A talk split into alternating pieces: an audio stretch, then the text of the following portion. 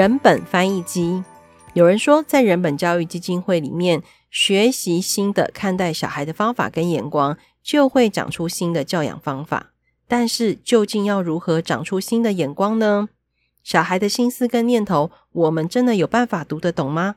在人本翻译机里面，让我们用故事陪伴大家，更理解小孩，更靠近小孩，用大家听得懂的方法，为大家翻译小孩的心思和念头。各位听众朋友好，欢迎来到人本翻译机。今天呢，我又邀请到了小浩来跟大家说一说好听的小孩的故事。小浩你好，嗨，大家好，佩玉好。小浩，你知道那个我们之前啊聊了那个 碗不见了四次的故事，嗯哼，那个听众朋友反应非常好，你有看到大家的反应吗？有有有，我有看到大家的反应，而且大家就是敲碗说要再听续集。就碗不见了，还要敲碗，大家到底在搞什么？没有碗可以敲了啦。总之，碗找回来了，故事也说完了。然后那个，哎、欸，我突然那天有把这个故事跟我小孩分享，嗯，我小孩只是很纳闷说，那个老师真的都没有生气吗？然后我就说，我觉得你听完之后，你觉得他还有生气吗？他就说，我觉得他应该。气在心里，然后希望他现在没有内伤，这样。嗯，我想你现在应该没有内伤吼。现在没有，现在 回想起来那件事情，真的就是觉得太特别、太有趣了。真的，真的。哎，那小孩现在多大？哇，那个是民民国民国，等一下，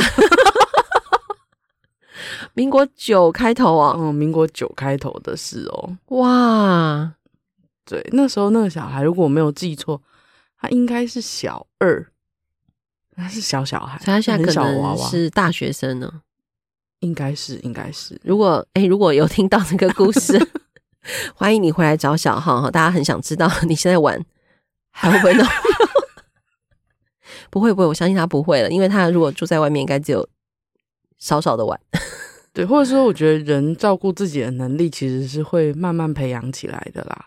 啊，这句话真好听，就是人照顾自己的能力，其实会慢慢培养起来的。嗯。所以你也是这样看待小孩的能力过程，对不对？对。但我觉得蛮重要的一点是，那个人是指那个每一个独立的个体，所以不是我们看待我们看到他长大的能力，我们看到他照顾自己的能力。有一些家长会觉得说，小孩都还不够会照顾自己，这小孩怎么都长不大？对。可是其实对那个小孩来说，他可能其实已经用他自己的步调在慢慢往前迈进了，并不是。所以这个人照顾自己的能力，这个慢慢培养，不是，并不是外界的那个有一个阶段是目标式的长大啊。你这样让我想到那个，嗯，我们生完小孩之后都会拿到那个小孩的手册，嗯，上面除了对，提醒你要。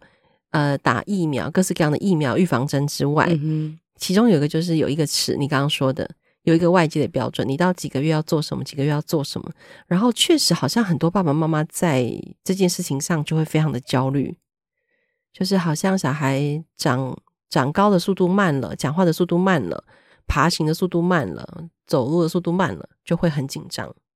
对，哎，这样想好像。好像会给小孩多一点空间跟时间，哈。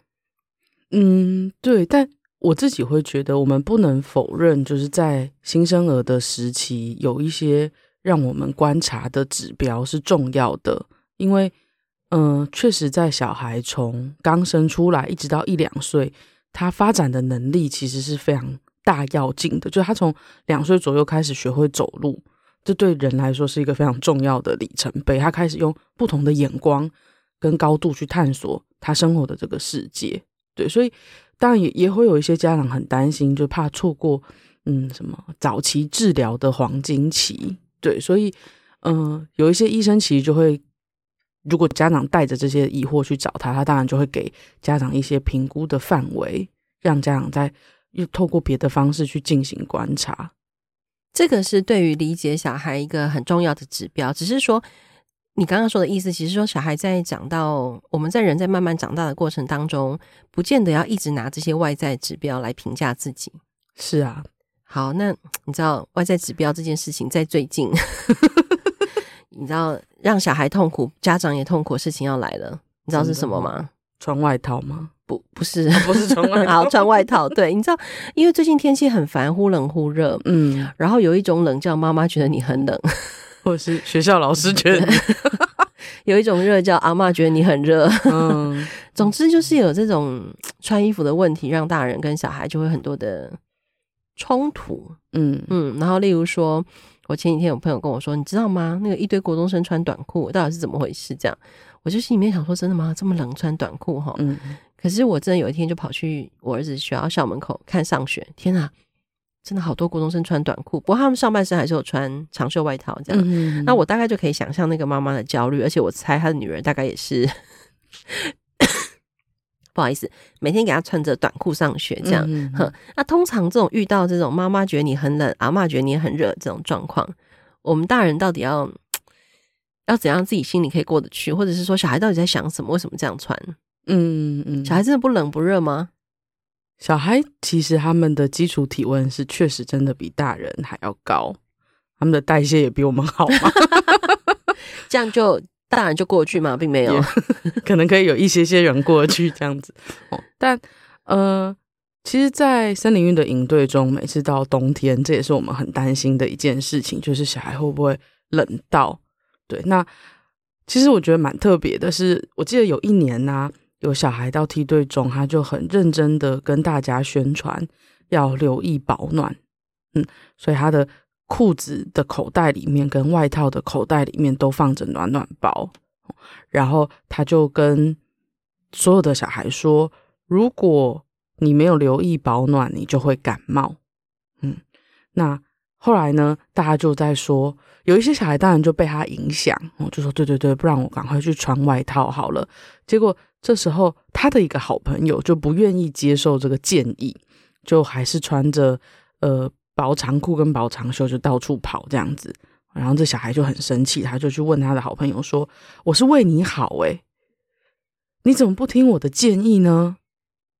你如果不穿，等一下你感冒回去，我告诉你，接下来过年找不到地方看医生。”哇，这是小孩跟小孩讲的话。对，那他的这个好朋友也不甘示弱，就问他说：“如果很冷的人。”那很容易感冒的话，哦，很呃，一个人如果在很冷的环境，他就很容易感冒的话，那住在北极、南极的那些人是不是整年都在感冒啊？噔噔噔 噔，对，那这个小孩顿时就被问得哑口无言，他不知道怎么回应。基本上这个时候，我都在旁边拍手叫好，准备看戏，这样 看看小孩怎么回答，这样。然后这个小孩就。不知道怎么回应他，然后我不要跟你玩了啦，暖暖包小孩就走了，对，暖暖包小孩就走了。但后来暖暖包小孩就 气不过，跑过来问我说：“小浩，你赞成我的说法吗？”我说：“嗯，我不赞成。” 你直接跟小孩说你不赞成？对，我就直接跟小孩说我不赞成。我说：“但是我知道为什么你想这样子跟大家说。”那他就问我说：“啊，你为什么不赞成？”他说：“可是我身边的大人都是这样跟我说的。”我说：“嗯，他们中间少了一个连结。”我说：“你记不记得你的好朋友反问你的？”他说：“记得。”他就问我北极跟南极的人，对，他就小孩就回忆了一下，这样。哦，我就说我觉得少了一个连接，是说人他在冷的时候啊，其实不是容易感冒，嗯，是嗯。因为冷，我就带小孩想象嘛，我就让他猜猜看这个连接是什么，这样齁。那小孩就说：“诶，是冷的时候，细菌或病毒比较容易进到体内吗？”嗯，那小孩就有自己开始有自己的推理，比如说天气很冷，人就不想洗手，然后你就吃东西就会吃进去比较多细菌。那当然到最后，我们就就想到了一个部分是说，这个时候人其实是免疫力会下降的。那也因为这样。所以呢，就会比较容易生病。可是，并不是因为天气冷哦，这人生病的主因还是免疫力下降，对啊。那其实，在梯队中，我们都会陪小孩一起想，你怎么觉察跟观察自己的身体，去判断自己要不要加衣服。嗯，那其实真的会比较冷的时候，多半都是半夜的时候了。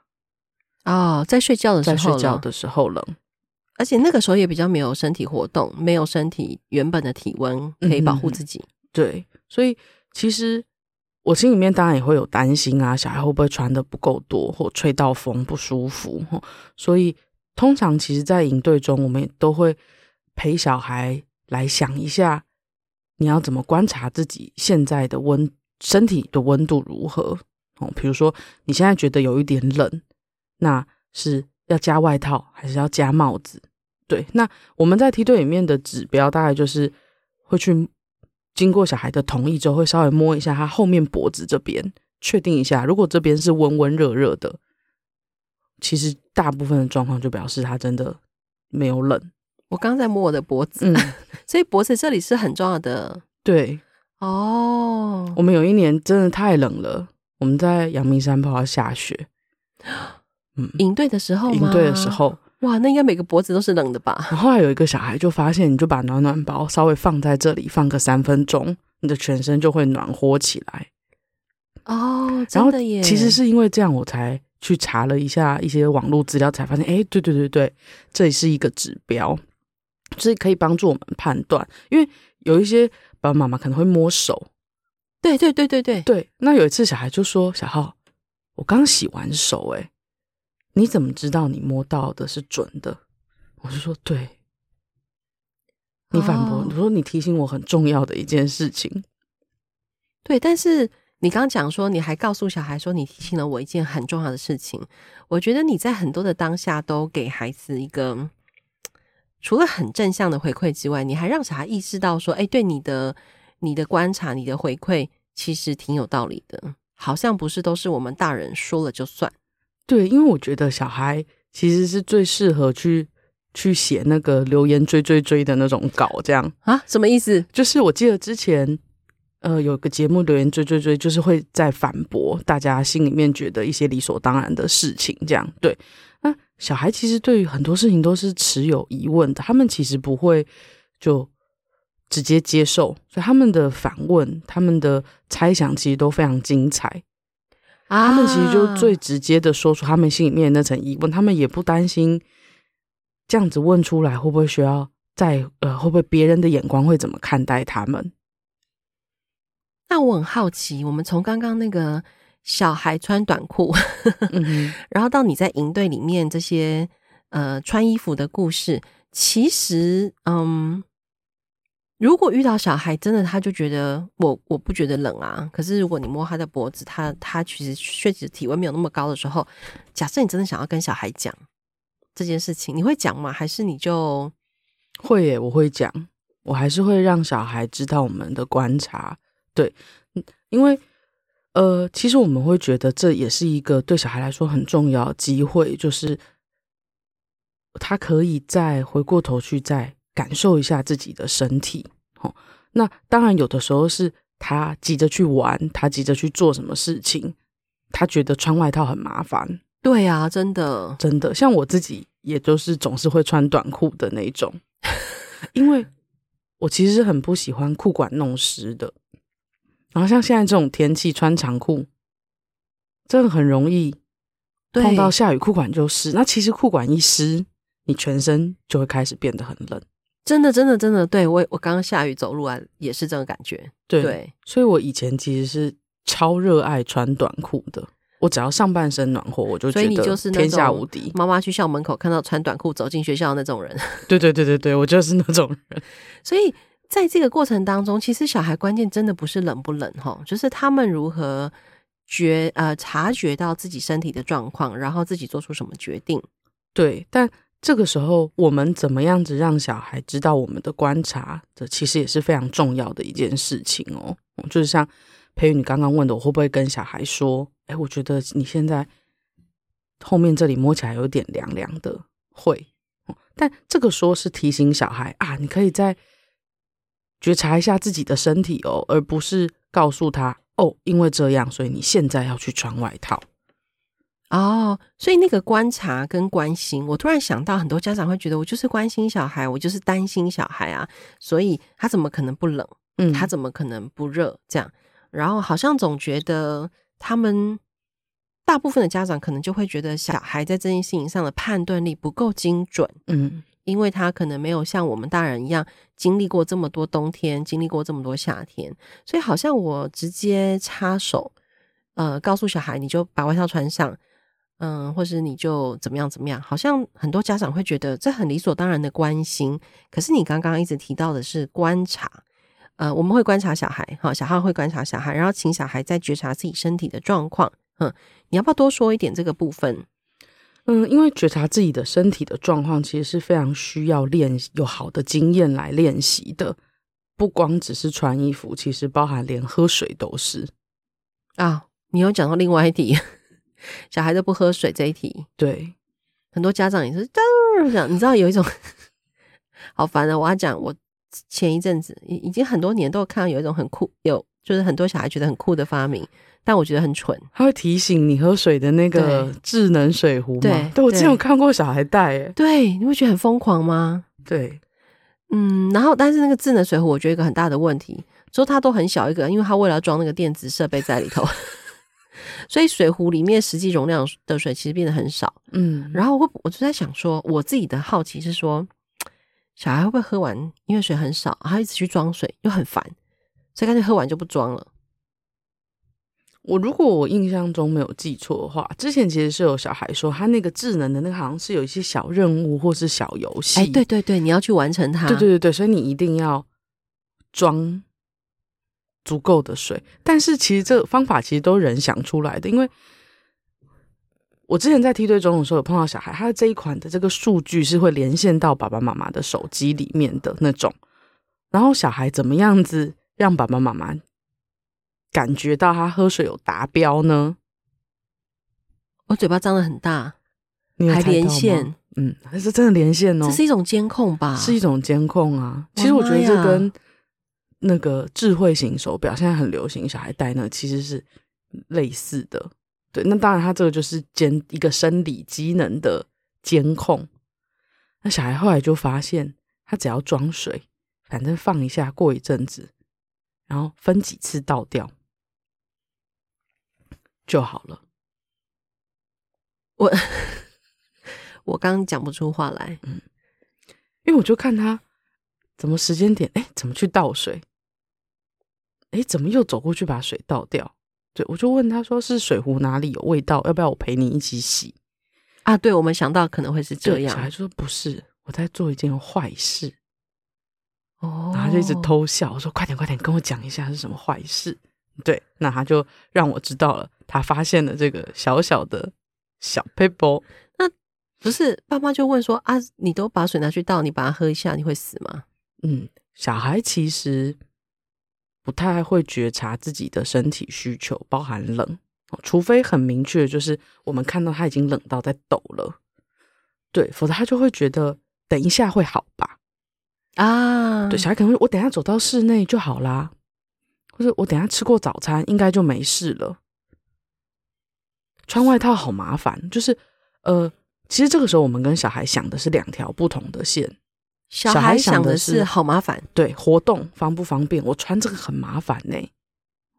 那大人想的是你要顾好你自己的身体啊，对，不然你如果生病了，带你去看医生的也是我，对，麻烦的也是我，对。那你的意思是说，其实我们这样听起来，会不会我们当家长的人，在很多时候都忘了让孩子去好好经验一个很重要的事情，就是觉察自己的身体。对，然后才导致我们必须用连线什么呃智能水壶 来确保小孩有没有喝水。嗯，然后那啊，我突然想到，会不会有厂商听到这一集？来问我们有没有那种可以监控小孩的外套？应该是，好可怕！不，不会哦，不会吧？对，但是我觉得这发明，我我本来以为的智能水壶是只有喝完水，然后那个温，哦，就是，但我没有想到还有连线呢。嗯、对，如果小孩长期处在这种呃一直被大人命令啊、控制啊，然后什么事情都有大人来提醒，而大人没有提醒小孩的。最重要的事情其实就是你要觉察你自己。嗯，大人觉得不相信小孩，对吗？对啊。然后其实那整个过程就错失了小孩长出自己能力的可能。对，因为其实，在台湾的幼儿园有一个蛮特别的现象，就是会定期叫小孩拿水壶喝水。大部分的幼儿园哦，时间到来，时间点到来，现在，现在大家去喝水，然后你要喝半罐来给我检查。所以其实。我们用这个脉络来想这件事情，就会发现小孩在进入小学前的阶段，他其实不太需要觉察自己的身体需不需要喝水。对耶。那说实话，按一个小孩来说，他早上喝了一罐牛奶或豆浆，可能两百两百五，然后到了中午他又喝了汤，小孩就他真如果一整天他早上都坐在教室里，他其实真的。不会感觉到口渴，他也不讲话，他就坐在那里听老师上课啊。哎，也是哦，嗯，他的活动量也没有，然后嘴巴里面也不大需要消耗掉什么，嗯、然后但是我们还是可能有可能在十点半，例如说九点到校，十二点吃午餐，我们可能在十点半，真的就像那个。金小胖叫 军人排队来喝水，我真的我们就会叫小孩排队来喝水给我检查哦。嗯，所以小孩一直都处于一种有人帮我安排好，对，他的身体也处在一种被动安排的状况。那久而久之，其实对于自己的身体跟对于自己的感受就会越来越不敏锐。对，哦，所以我们之所以跟小孩有这么多穿衣服、喝水。的冲突真的有很大一部分，也是要怪我们大人自己哈。如果我们在没有听过这个故事之前，我们真的就是很习惯用不断提醒的方法，嗯，甚至不断控制小孩的方法，还有连线呢。然后我们就以为小孩可以养成好习惯，其实根本是两回事。对啊，那那那好习惯到底怎么办？我觉得这最重要还有后面一步哦，就以刚刚。穿外套这件事情来讲，我们可能会在出门前再三跟小孩确认，小孩就不带外套。那这时候，大概很多大人就会说：“好，那你等下出去冷了，你就不要跟我啊拿外套。”这句话好烦哦，这句话真的很不舒服。对呀、啊，对我直接说很烦，对，对，就很不舒服。这样，那小孩当下当然就会觉得好啊。对啊，好啊，你像我啊，不是，我就不要，我就不要跟你讲。那我出去就真的冷的要死，我也不敢讲。对，他又变成了另外一种彼此很不良善的对待。对，所以，嗯、呃，通常这个时候我都会跟小孩说啊，我我知道你现在觉得不冷，我其实也很愿意相信你觉察自己、感受自己身体的能力，但我有一个担心，就是这个温度变来变去，所以我想要。麻烦你把外套带着，那我可以陪你一起折。那如果真的有需要用到，你就可以拿出来。